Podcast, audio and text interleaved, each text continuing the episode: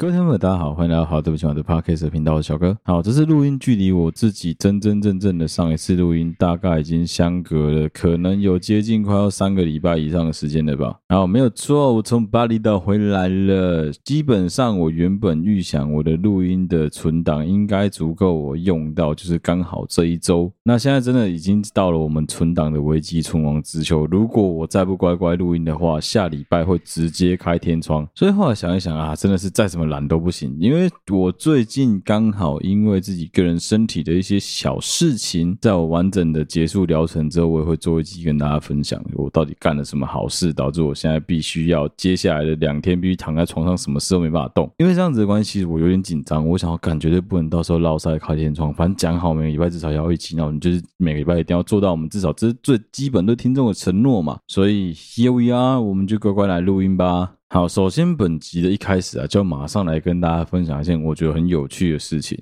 不知道有多少听众在最近的四个月以内看完了 Disney Plus 的台湾犯罪故事。老实说，在我认识的朋友圈跟同温层里面，有买 Disney Plus 的人本来就比较少，所以我个人觉得台湾犯罪故事只上在 Disney Plus 真的是蛮可惜的。因为相对于 Disney Plus 买 Netflix 的台湾人真的是比较多一点。好，有趣的地方来了，Netflix 同时间上了非常非常火红的是《黑暗荣耀》。的第二部也在差不多的时间点上传到了 Netflix 这个串流平台上面。我自己说真的，对于这几年的韩剧比较没有那么像以前一样有热忱、有热衷，因为我觉得韩剧已经快要玩不出新把戏。当然还是有好看的，譬如说我之前讲那个《少年法庭》就蛮好看。我那时候就有一点，我老婆在介绍给我说，我自己心里面有点抗拒，觉得说妈的又是爱情啊，宋慧乔啊，不就整天爱情是有什么好看的？哎，结果我看完我就直接叼住了，你知道吗？因为《黑暗荣耀》的前半段我也从来没有看过，所以我是从头开始把第一季、第二季一口气全部一起追完的。这可能、应该、也许勉强也算是我拖延录音的一个原因之一啊，就是浪费了一堆时间来追一些我个人觉得对我生命不会有什么帮助的剧。好，今天这一集不是要讲《黑暗荣耀》，今天这一集要讲的是台湾犯罪故事。为什么呢？因为我相信基本上就是《黑暗荣耀》，我就只讲几个字，就去看，就去看。就对了，不要啰嗦，就看。为什么呢？《黑暗荣耀》其实这样子，你不用去管说什么第二季的部分，那些坏人们全部突然间智商下线，怎么都变这么笨？怎么会感觉好像宋慧乔没有机关算尽的那种感觉？结果坏人们就一个一个莫名其妙自己把自己搞死。因为其实对于女主角来说，最重要的是复仇而已。只要复仇能够成功，中间使用任何的手段都不重要，重点就是最后结果，她复仇成功了，这才重点。所以你不用去管说那些坏人群们为什么会突然间智商掉线这么多，明明看起来就个个都很聪明，个个都应该是很难对付的对象，怎么会突然变这么笨？我告诉你，你不用管那么多，就看对，因为这纯粹就是一部复仇爽片。如果说，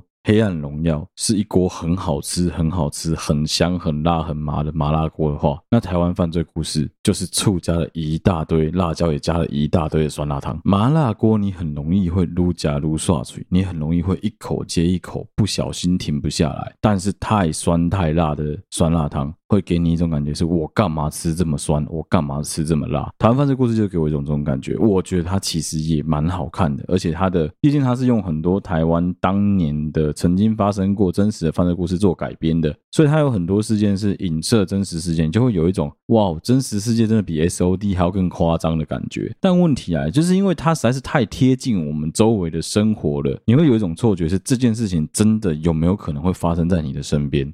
所以，相对于《黑暗荣耀》，我可以一集接一集，一口接一口，像麻辣锅一样，把它一口气看完。台湾犯罪故事我真的办不到，看我大概每看一集就要休息超级久，现在继续往下看，每看一集就要休息超级久，再继续往下看，因为它真的太沉重了。他讲很多东西都太贴近我们生活中遇到的东西。我觉得如果你真的很闲，然后你心态相当正面、很阳光的人，可以去看台湾犯罪故事。但如果你最近处在一个 bad trip，你最近真的过得不是很好，最近心理状态也不是很优的情况下，我非常非常推荐你去看《黑暗荣耀》，不要看台湾犯罪故事，因为你看完之后，你的整个情绪会变得更加低落，会变得更加糟糕。我觉得。没有必要。简单来说 DC Plus 的台湾犯罪故事会给我一个感觉，很像是一个演员，他非常非常的会演哭戏，但演到最后他的情绪收不回来，导演也没有让他收，所以他就一直哭，一直哭，继续崩溃，继续崩溃。有点像是当年蝙蝠侠三部曲、黑暗骑士三部曲里面的希斯莱杰的这种感觉。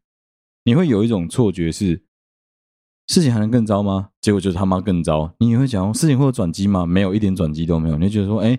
他会不会活过来？会不会复活？会不会有机会能够去逆转？都没有干，事情就是变完全朝向那个非常非常糟糕的方向去发展。所以你会有一种错觉，是你会感到非常非常的失落，你会有一种觉得说啊，干我被全世界抛下的感觉，好像我完全都没有进步嘞。所以我是真的推荐所有，如果你现在心态真的不够强大的听众朋友们，如果真的想找一部剧好好看、好好放松的话，我很推荐你看《黑暗荣耀》。但是如果你想看台湾犯罪故事，请你找一个跟你一样身心灵都健康的人一起看，不要找一个身心灵很残破不堪的人陪你一起看，我看他真的会继续崩溃下去，这样对他来说也很不好，对你来说也非常不好。就这样讲了，如果说你是一个很喜欢这种犯罪类型题材的听众的话，你有在听一些 True Crime 啊，你有在听阿善斯啊，你有在听那种鉴识类的东西，你也很喜欢这个题材的话，你可以花点时间看他台湾犯罪故事，因为毕竟它对于罪犯的心理描述啊，对于整个案子的铺陈啊，甚至他怎么犯案的过程，算是有一个比较好的交代。但他仍然还是有悬案呐，我觉得是可以花时间看的。可是如果说，嗯，你只是想要找一部剧来好好放松，你只是想要看一个台湾的爽片，觉得说，诶，这些演员都很会演戏，你想要看的话，我是蛮不推荐你看的，因为看完之后你的心情会变得非常的糟糕，因为他们都太会演，真的都太会演。导演的叙事构造也没有任何的问题，结构也很好，剧本也不错。唯一一个稍微会让你有一点点出戏的，应该是台湾人看台湾的剧本，台湾人看台湾演员演台湾人的故事的时候，多多少少都会有了那个尴尬。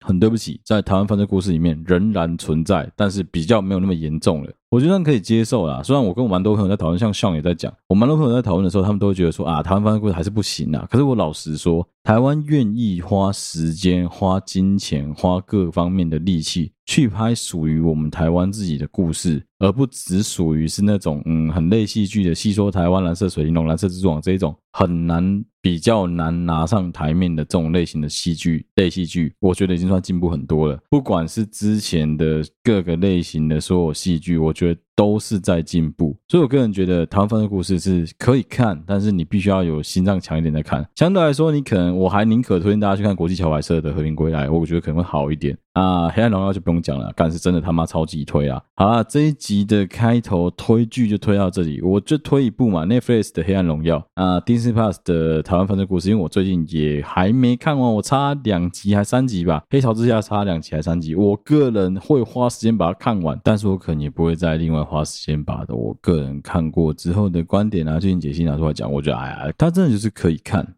但是像是我讲的，它是一个太酸太辣的酸辣汤。如果你喜欢这个口味的人，你会觉得它很好吃，你会觉得很好喝。但如果你是不喜欢酸、不喜欢辣的，你就觉得说啊，干嘛这么酸，干嘛这么辣？不是刚好就好了吗？好，开头闲聊就到这边，我们接下来要进这一集的第一个主题了。哦，对，关于我去巴厘岛玩的东西啊，还有我老婆跟我想要一起录一些跟装潢有关系的事情，还好我的麦克风硬体问题解决了。所以接下来可以靠两只麦克风来好好录音了。但这一集我想要先补一个坑哦，是之前大概有四到五个听众丢给我的东西。其实我个人是很不想讲这个主题，我觉得我对这东西真的没什么兴趣。但是因为蛮多人在问，再加上说我之前就曾经有讲过红药丸的东西，我觉得好了啊，花时间讲一下好了。哎，对，没错，今天就是要来跟大家聊一聊之前在网络上蛮红，现在终于好不容易退流行的恋爱家叫 Edward 跟他最有名的花十万块上课的学生纪威的事情。好，首先我相信应该。该大部分的大学生，或是你有在用 D 卡 PPT 的人们，应该很多人都知道，或是听闻，或是说你周围的人有转传转发过纪威的影片给你看过，所以应该蛮多人都知道 Edward 跟纪威是谁的。但是为了避免，还是有些人跟我一样，其实从之前是完全没有听过他们的。我觉得还是简单的做个懒人包，跟大家介绍一下他们是谁好了。好，首先讲一下这恋爱家叫 Edward，就是他是一个很好玩的。为什么说他是一个很好玩？他是一个连自己的英文名字念不好的人，你知道？台湾人有一个对于其他国家的人来说非常不能理解的事，就是几乎所有的台湾人都有英文名字。那个不是昵称哦，那个不是什么 nickname 哦，对我们来说，那就是你的英文名字，是你的英文的代号就叫做英文的 ID 就叫做那个英文名。譬如说我的是 Brian，每个人都有自己的一个名字。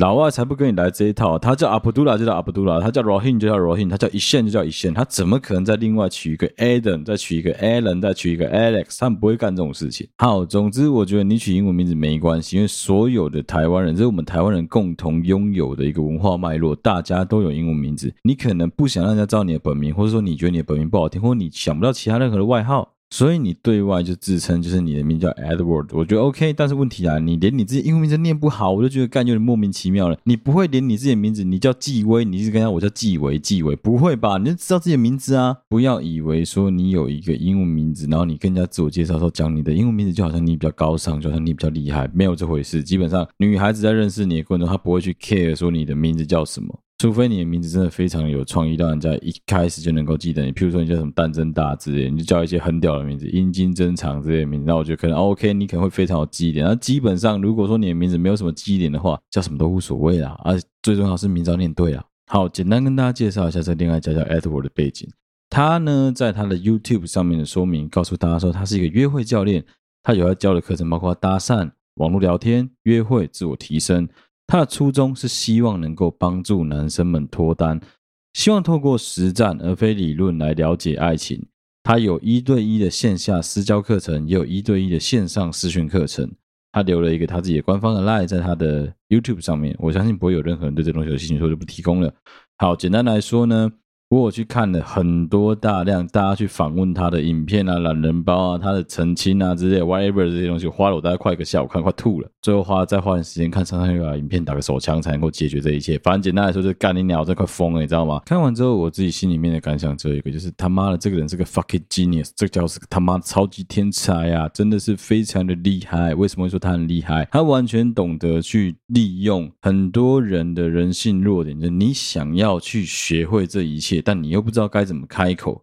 再加上说，普遍现在在教红药丸 PUA 课程的很多老师们都太过于高高在上了，太过于营造出一个是我就是最成功人士的那种感觉了，导致有很多想要学相关课程的学生可能找不到一个适合他的老师。这时候，像 Edward 这样子的角色就非常的重要。为什么？因为他看起来就其貌不扬，他长得没有特别帅，但他是一个可以好好打扮的人。再加上他讲话会让你觉得说，哦，他好像真的很言之有物，好像真的很有自己的一套。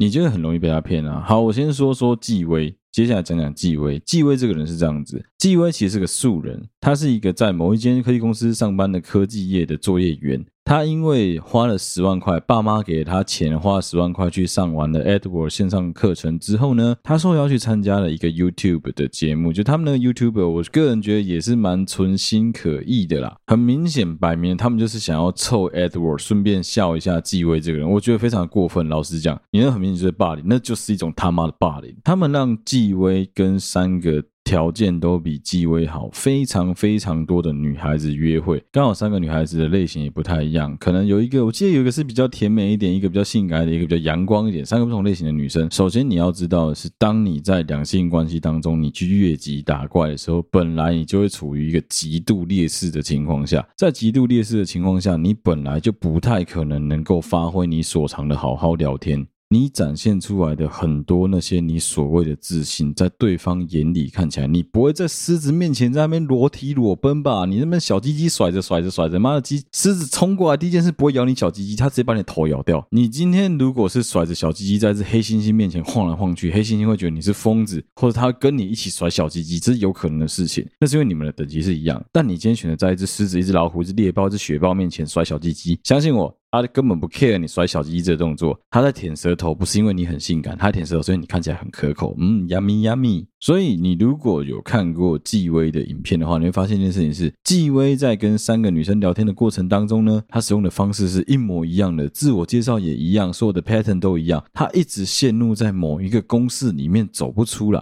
啊，那个公式是什么？很简单啊，不就是因为他上了课程之后，他一定有学到某一个 pattern、某一个公式、某一个方式，告诉他说，你就是要这样子做，这样才比较容易能够深入跟女孩子聊天吗？好，总之，纪威在跟这些女生聊天的过程，搭讪。的过程，我觉得非常的失败。我相信看到人也会觉得很失败啊。简单来讲，就两个字嘛，尬聊。聊到他很紧张，一直在喝水，一直在做一些非常不自然的动作。跟大家讲一个小技巧，就如果说你是有在跟别人面试或者跟别人约会的经验的话，有没有去过西餐厅？去西餐厅的时候，有没有看过桌上会摆一瓶柠檬水，或者摆一瓶水，或者摆一个什么柚子茶之类的？那个让你拿来当做 welcome drink 的饮料。基本上，想要知道你在两个人的关系当中是上还是下，看那个饮料的水的多少，就大概能够。猜得出来，除非说今天外面真的天气很热，你很渴的情况下，不然绝大多数的情况下，会一直去喝水的人，只有一个情形，就他很尴尬，他不知道到底下一步该做什么。那尴尬你会做很多事情嘛？就什么搓手啊、玩手机啊，或是说转移话题啊、敷衍啊之类的。对于纪威来说，一个非常明显感觉出来他很不知所措的点，就是他一直疯狂在喝水。我不知道有多少听众有看过西萨狗教官的节目，就是那个专门在节目上面教人别人怎么驯服狗狗的那个教官。如果说你曾经看过你会知道说他。常常在教育饲主们，最重要的一件事情是如何展现自己的自信。你不可以在狗面前慌，因为一旦你慌了，狗会感觉得出来。一样的道理啊，连狗都感觉得出来。你当人是智障吗？你在跟我聊天的时候，如果我是很坚定的看着你的眼神跟你在聊天的，你会觉得我讲的东西是很肯定的，是很可以相信。但是你会想办法想要逃离我的眼神，那是因为你觉得这一个人太过于肯定。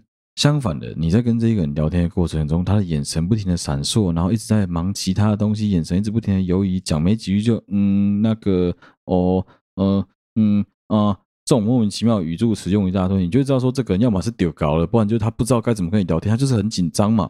那这时候，如果说对方很帅、很可爱的话，你可能都能理解；或甚至对方跟你讲一句说：“哦，不好意思，我真的觉得你真的长太可爱，我真的突然不知道该怎么跟你聊天比较好。”他如果愿意把他词穷的情况下跟你分享，可能都还能够和缓目前当下的情绪。但纪威不是，纪威就是给人家一种我的想那波利比安娜，我就超烂，我就烂，我也不知道该怎么办，我也不知道该怎么解决。你喜不喜欢我？不喜欢我就算了，拉倒。那这要怪什么？就是没教好，这老师的责任呐！你爱德华不出来澄清一下吗？最后爱德华撇超干净，他直接说什么纪威讲的这些，但是他的所有的这些套路都不是他教他的。我操，他操你妈！人家上你十万块的课，你这样直接撇清责任啊！好，退一万步讲，就算纪威用的这些招式都不是你教他的，好了，好不好？你也有责任要把他教好吧？你要有售后服务的吧？十万块呢？伊真正甲你教的物件拢还登去互你啊！你搁登去甲教都一百，迄嘛是应该理所当然的吧？你没教好呢，靠背，你基本上就是你的课程的最终目的就是训练他们能够脱单。请问他脱单了吗？还没吧？当然，这个不可能有什么脱单保证班嘛，不然就要么请灵验，要么带去酒店嘛。你怎么可能有脱单保证班？不可能。可是至少你要能够教到他心态正确、心态健康，我觉得这个很关键吧。他讲的东西都一样啊，Edward，我老实说，我稍微去研究了一下他的课程跟他教学的内容，我觉得其实以大观念、大方向来说，没有什么太多的问题。他会让人家觉得恶的，只有他的那个搭讪影片真的很恶。你会问我说：“哎呀，那些东西是不是灵眼啊？那些东西是不是真的？是不是假的？”我跟你问这个问题啊，干你娘嘞！你约会的过程中，如果那个是假的话，他跟你讲说：“哦，我也一个人，一个人后面他妈两只摄影机，你他妈眼睛都对到摄影机了，你跟我说这不是演的，你骗鬼啊！”我也跟你说，圣诞老人会从烟囱来啊！我也跟你说，天下无不是的父母啊！我也跟你说，大陆有很多水深火热的同胞吗？你信吗？对不对？干你娘嘞！妈的，真是他妈智障哎！好，对不起嘛，我先道歉好不好？最近有蛮多听众来信跟我们讲说，哎，我突然间听了小哥讲话之后，脏话变得很好呢。我跟你讲。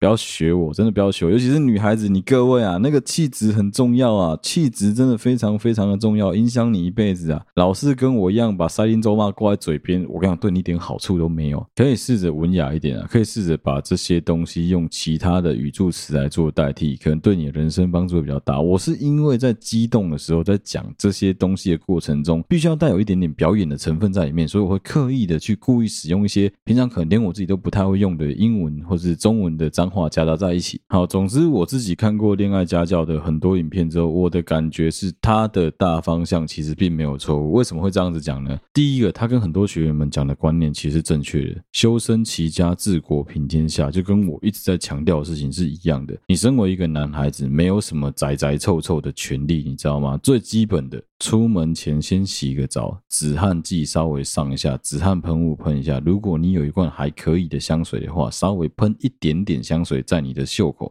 在你的后颈，穿个体面一点的衣服。什么叫体面一点的衣服？最基本的圆形的领子不要有荷叶边，衣服如果是白色的，不要黄黄的黄垢在上面。如果你是一般的衬衫的话，更是严禁衬衫白色，结果有黄垢，或是说有什么食物的污渍在上面。裤子不要不合身，鞋子不要脏，印堂不要发黑，手脚不要发麻，头顶不要掉头发，这他妈都很基本吧？男孩子要帅，真的不是很容易的一件事情，但是要干净整齐，真的没有这么的困难。他其实有讲到一个重点啊，就是你可以真的花一点点钱去请理发店，去请比较贵一点点的发廊，帮你做一个重新的发型设计。但是有一个很重要的过程，我可以跟大家分享一个在理发店沟通很重要的事情是，是因为我们男生绝大部分都他妈有够懒的。你不要去挑战那些要抓半天的头发，因为你就是懒得抓，所以你可以直接跟他们说，你想要的情境跟你想要的风格是什么。我跟你讲一个最简单的方法，如果是我的话，我会怎么跟理发店讲？我会跟他讲说，我明天是要跟我最喜欢女生第一次出去约会，能不能拜托你帮我剪一颗以后我跟她出去约会合照，看到这个照片我都能够自己整理好的头发，对不对？开什么国际玩笑？我操！如果说这个理发厅还帮你随便乱剪，剪一颗他妈完全不能看的弥勒佛头，或是什么？释迦牟尼头，你觉得有可能吗？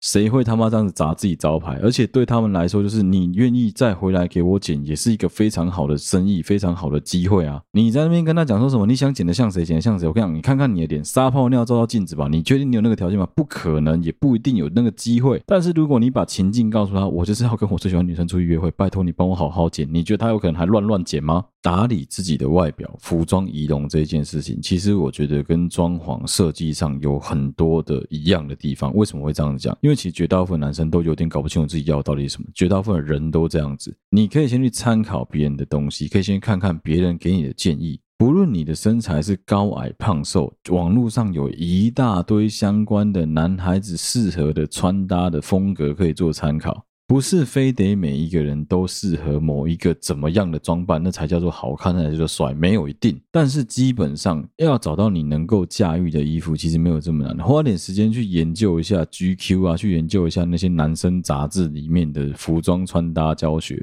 不要直接去问服装店店员。我看为什么？因为很多服饰店的店员为了赚你的钱，每一件都会跟你说很好看，很好看，很搭很搭，你穿这件很适合啊。我觉得，与其花钱去上恋爱家教的课程，可能真的不如花钱去学一下穿搭，甚至是请人家帮你穿搭，都还比较实际。很重要的一个观念是，很多的单品就是所谓的某一个东西，假设什么一只手表啊，一件牛仔裤啊，好看的 T 恤啊，并不是说什么某个单品的价格越高，你的身价就越好，你整个人看起来就越帅，没有这种道理。那些单品配件都只是帮助你的人看起来更干净或是更帅的一个加分题而已。真正的关键还是相由心生。如果说你整个人看起来都很有自信，都很散发出一股就给别人觉得说你的气场很强的感觉，自然而然的。你整个人看起来就会比较有精神，看起来就比较帅，看起来比较健康。另外一个，我觉得你去上约会家教很恶心的地方在于，他会告诉你说什么啊，适当的跟女孩子制造肢体接触的机会，你们就很有可能在这一次就直接 touch 到，很有可能在这一次就直接碰本垒。有没有机会？我跟你讲，绝对有机会啊！什么样的情况下有机会？两个情况，第一个，你们两个条件相当不对等，你比对方好非常多的情况下。你很有机会能够在第一次约会就成功，可以啊？为什么不行？我举个例子好了，你今天如果是一个长得很帅的帅哥，你要找一个长得比较不好看或长得肉肉的女孩子，你去搭讪她，你跟她约出来，你觉得有多高机会当天就上床？我跟你讲，可能百分之一百二十以上的几率有机会当天就上床啊！他再怎么跟看你这么帅，都一定有机会啊！好，问题来了，如果说你的条件没到那么高，你觉得你有多少机会？基本上很难吧？另外一个机会是什么？另外一个就是你他妈超有钱。或者说你就是她就是酒店小姐，你有没有机会跟她上床？肯定有啊，花钱就有啊，怎么会没有？但是在绝大部分的情况下，这件事情是非常非常困难的。那为什么他要这样子讲？很简单啊，就是告诉你说，其实好像有机会哦，你可以试试看哦。这叫什么？这叫给你希望啊，让你觉得说好像，哎，只要这样子搞，你就有机会能够成功，你就有机会能够更上一层楼，或是甚至你就有机会能够脱单，又或者是成功的破处啊。哦，对，顺便讲一下哈，因为现在基本上啊，跟踪骚扰法已经通过嘛，就是防止大家再去干这种跟踪跟骚扰的变态行为。所以说，如果说你真的觉得说干你娘他妈你被跟踪了，你被骚扰，你觉得很烦的话。不要跟他掉书袋，不要跟他搬法规，不要浪费时间跟他唧唧歪歪的。你可以直接跟对方要对方的联络方式哦，要到之后呢，直接告死他，操你妈的！不但跟骚法的部分告得成，你还可以跟他提出民事的精神损害跟赔偿。相信我，他妈被这种恶心的人搞了一顿之后，你他妈可以拿到一些精神上的抚慰，你一定会觉得非常快乐，一定觉得非常开心。我真的是不太能理解那些觉得说他妈在西门町、在台北车站搭讪就一定会成功的白痴到底想说什么？什么叫做一定会成功？你哪来的？自信哪来的经验告诉你一定会成功啊？你去问问那些在做地推的阿梅亚们，去问问那些在做地推的阿迪亚们，去问那些 PGPB 们，你觉得有这么容易吗？他们长得帅，长得美，他们都不见得能够要到他们要的业绩了。你怎么不稍微撒泡尿，照照镜子，看看自己长什么样子？你就是个普男，我不要说你丑，你是个普男，你是个正常的男生，你就是一个走在路上不会有女生跟你搭讪的正常普通男生。请你就好好的当一个普通的正常的男生，把你的外表打理好，把自己弄得稍微可以看一点，再拿出你自己的自信来让对方吸引对方的注意，来试着让对方注意到你。真的不要以为说自己他妈是个大帅哥，好不好？你真的是想太多了，操！我跟你讲啦，人帅真好人丑性骚扰，这是有道理的啦。共工美村其他告诉这种个性的，卖家赶紧给我说，真的就是这样子啊，操！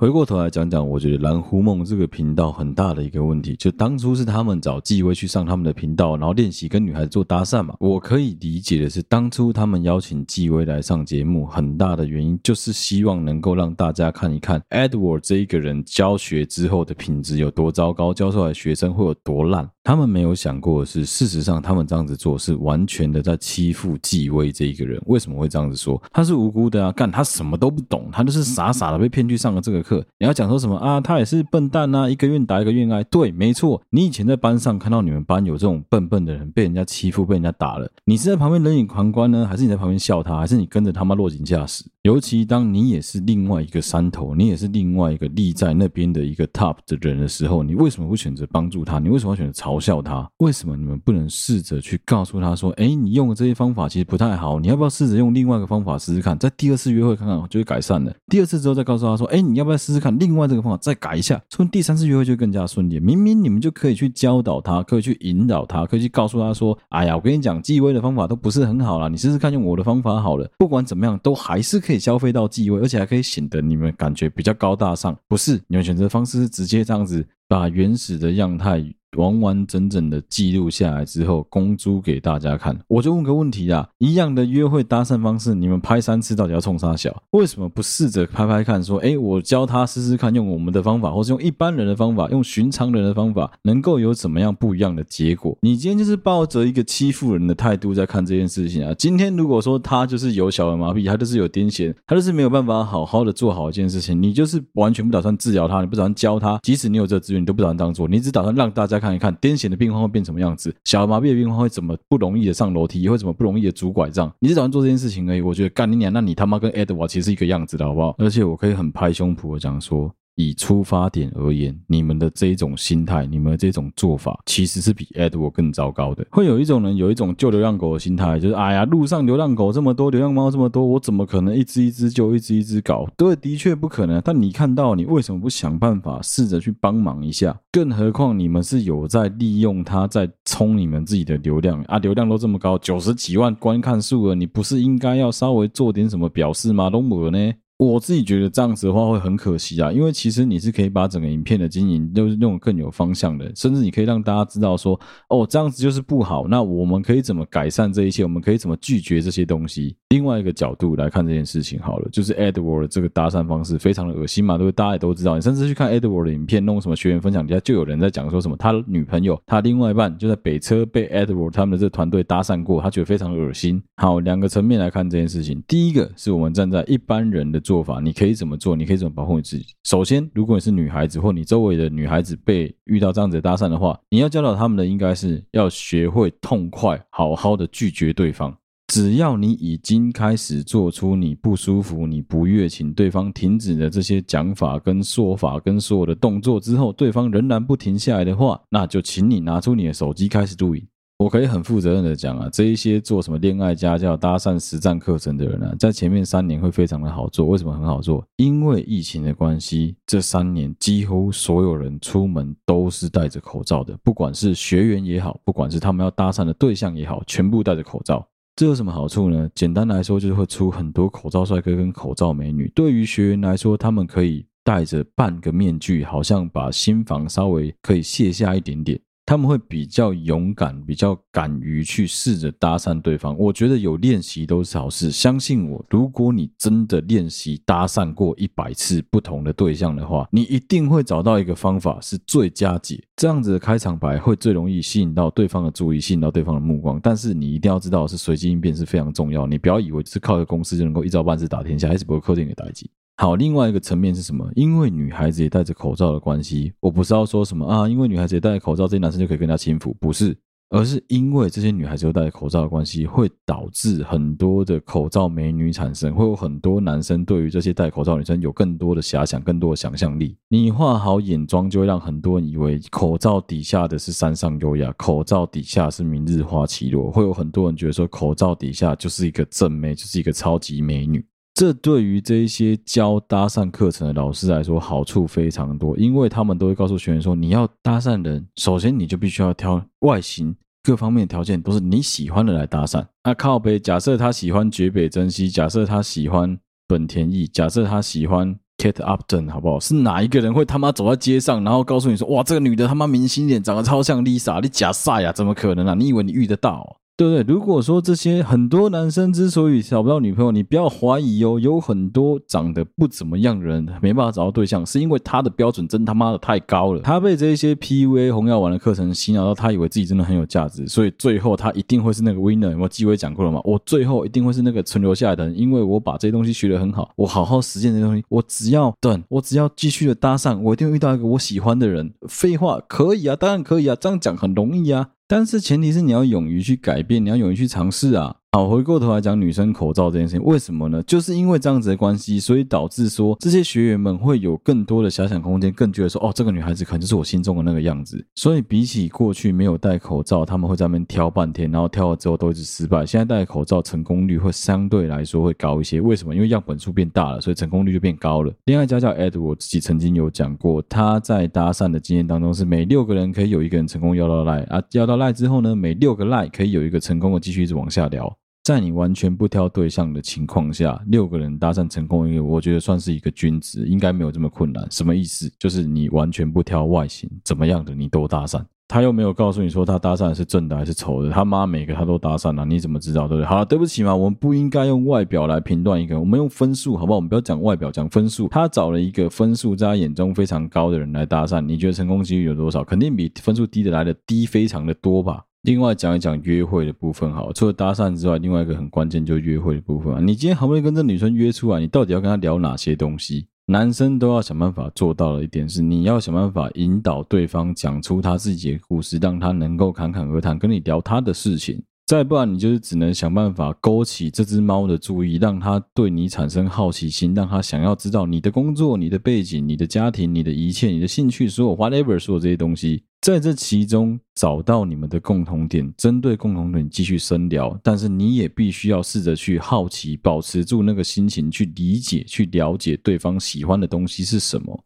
即使你可能对那东西不是非常有兴趣，但只要不到厌恶的程度，我觉得你都应该要试着抱持一个 open mind 的心情，抱持一个很开怀很开朗的心情去了解对方喜欢的什么，了解对方的喜好是什么。默默的在约会的过程中记下对方喜欢什么、讨厌什么，对于你们的下一次约会很有帮助。干鸟，我他妈之前就讲烂了，操这东西我还要再讲一次哦，有够累的。我觉得基本上对于男女之间，男男女女都一样来干感情、两性之间的这一种东西啊，那是没有什么公式，不要去相信那些什么家教跟你讲有公式，公你妈事啊！如果他还敢出一本书的话，把那本书烧一烧，好不好？烧给你阿公阿妈看，让他们笑一笑，那就是一本笑话集，那绝对不是什么公式啊！这就很像是加藤鹰出过书教别人怎么让女孩子高潮一样，他从头到尾都没有教你要怎么把手指插进去，角度怎么放，他从头到尾都在告诉你要怎么制造出让女生能够保持性兴奋的场合，让女生的心态能够保持性兴奋，这更重要啊！所以我觉得 Edward 的东西唯一值得稍微可以讲说好，可以听一下，大概就自我提升的部分，我觉得是可以听一下的。因为他如果真的有办法能够帮助这些笨蛋建立自信的话，我觉得是非常好的。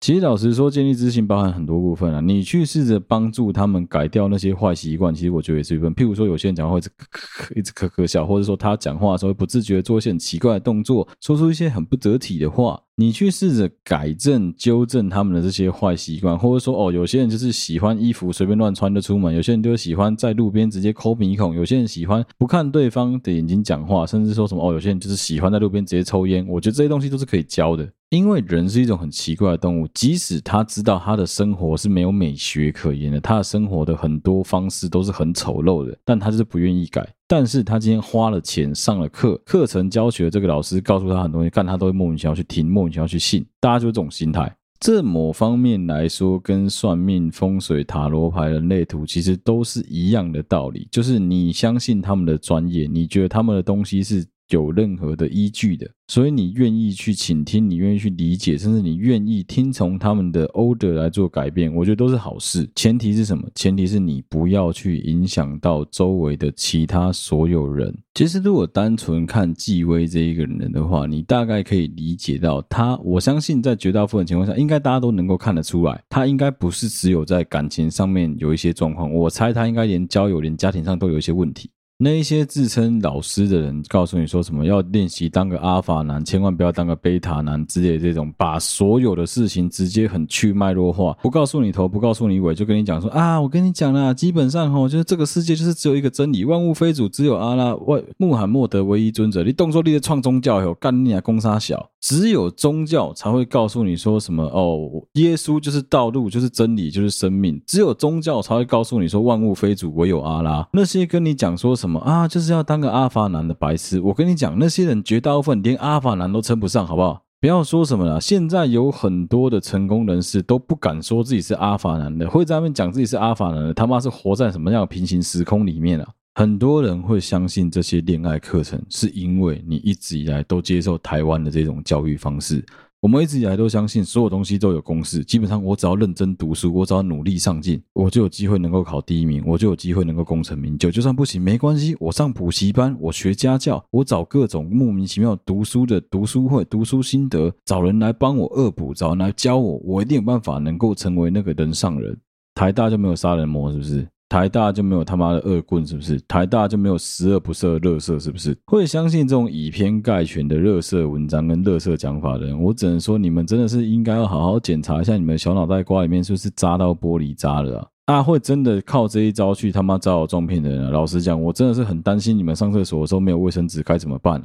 人在建立自信这件事情啊，是要花时间，像拼拼图一样，一点一点一点，慢慢的拼凑，慢慢的建立起来的。你想要在短时间之内突然间莫名其妙有自信爆棚的可能，只有一个，就是你中乐透。那既然你连乐透都没有买，你也知道这个机会并不属于你，那就请你好好的认真，好好的乖乖的工作，乖乖的思考你自己应该要过一个怎么样的人生。你在那边偷凑人家八加九，说啊，为什么八加九身边美眉很多的时候，你怎么不看人家八加九身材比你好多少？当你穿着你妈帮你买的已经穿了十二年的 Hanten 都已经起荷叶边的时候，你怎么看一下人家八加九身上穿的是什么样的衣服？很多人会讲说什么啊，加九把一些衣服穿臭了啦，什么 Porter 包被八加九背烂了啦，什么啊加九必备单品，所以就是因为这样子大家都不买都不穿啊之类的。我跟你讲，为什么人家拿那些东西，就是因为那个东西很流行、很潮、很好看，而且它高贵贵不贵？我就问个问题嘛，加九你觉得他们收入有你高吗？如果说你是一个足科工程师的话，你收入随便都赢加九吧？那为什么人家加九能够打扮的，他们觉得很好看，但你做不到，你觉得很好看？然后再来靠腰说什么啊，就是什么加九啊，就是骑着 B 维斯啊，女孩子就 B 会师啊之类的这种东西干，我觉得去凑人家这个也太无聊了啦。我现在这样子的发型，再加上说穿着一件就是一般那个什么那个什么牌子啊，全品的短袖的衣服，再加上一件短裤，穿着拖鞋啊，开着我老婆的车走在路上，人家也觉得我很像加九啊啊，加九又怎样？加九也有帅的啊，只是我不是帅的而已啊，对不对？奇怪了。有一些人就是很酸葡萄心态，你知道吗？就是标准的吃不到葡萄说葡萄酸。我觉得那种其实喜欢在那边凑加酒的人也是莫名其妙啦。你有没有常听到有些故事在讲什么啊？加酒每次只要公庙结束之后，就会约着那些妹妹去 KTV，在 KTV 里面请妹妹吃 K，吗啡拉 KK 配咖啡啊，之后就把人家带去床上拢嘞拢嘞。很多人就听过这个故事嘛，对不对？啊，你真的以为那个妹妹是笨蛋哦？你以为妹妹真的只要有拉 K 配咖啡就会跟你上床让你拢一拢？你想太多了啦！我跟你讲，绝大部分情况下，就那个加九够帅，那个加九愿意打扮，那个加九会倾听妹妹的心声，他跟妹妹好好讲话，你愿意吗？你不要讲什么，你就只会在那边偷臭女孩子，在那边讲什么台女都这样子的，台女就是贱，你是讲这种话而已，操你妈，谁想理你啊？永远都只能躲在键盘后面在那边偷酸偷臭那些女孩子，然后真的要你拿出一些什么作为的时候，或者说真的说什么要你响应的时候，你又不敢到场。不用去羡慕人家过得有多好，你应该思考的是在现有的条件、在现有的经济能力、现有的资源底下，你能不能够把你的生活过得更好？这才是真正的重点，好不好？你上班很忙，我上班很忙，大家上班都很忙，为什么有一些人下了班还有时间可以去健身房？你以为他的时间是怎样？我跟你讲啊，时间就跟乳沟一样，挤一挤就有了啦。都是被个不歪呢。有些人就是愿意有那个恒心有那个毅力，花时间去整理自己、打理自己的仪容啊。你就我们之前讲过集数嘛？你觉得女孩子打理服装仪容这件事情很容易吗？当你回家是拿着手机在打给朋友说我们来打一场传说的时候，你的女伴。是他妈辛苦在那边抬腿。当你跟我一样洗个澡是用沐浴乳，顺便把脸随便回一回的时候，女孩子他妈的要抹一堆莫名其妙阿里阿扎的东西在脸上，你有吗？你也没有啊。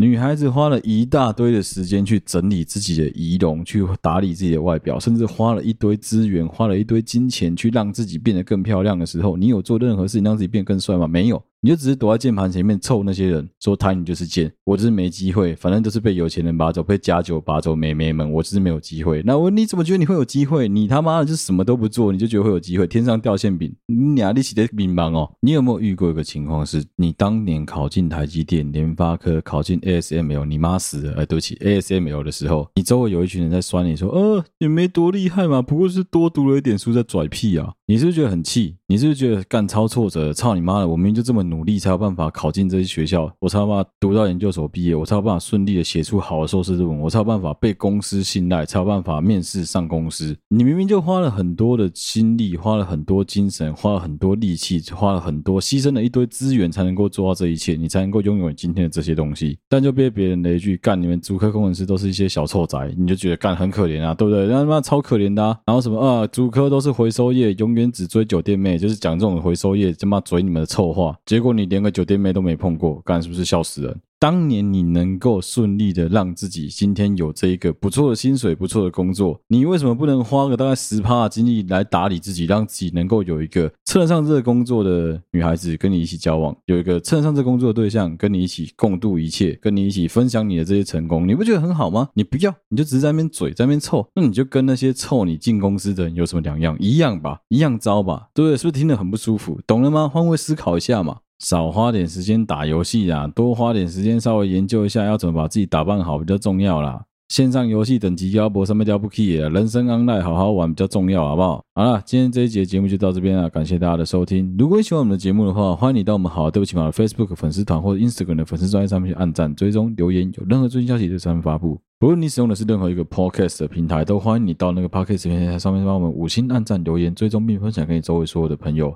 好，对不起嘛，跟睡了仍然在同步的征稿。如果你有任何的故事、存字档想要分享给我们，都欢迎你私讯到我们的粉丝团，或是私讯到我们小盒子。不管是我或小编们看到，都会帮忙做回复啊。因为上一次那个就是结尾真的录的实在是太混了，混到被我老婆骂了一顿啊，所以我决定还是乖乖把结尾好好录完，诚心诚意的跟大家讲哦，就是欢迎大家都帮我按赞、留言支持，你们的支持就是我做节目最大的动力。谢谢大家收听，好，对不起我的 Podcast 的频道，我是小哥，我们下期再见啦，大家拜拜。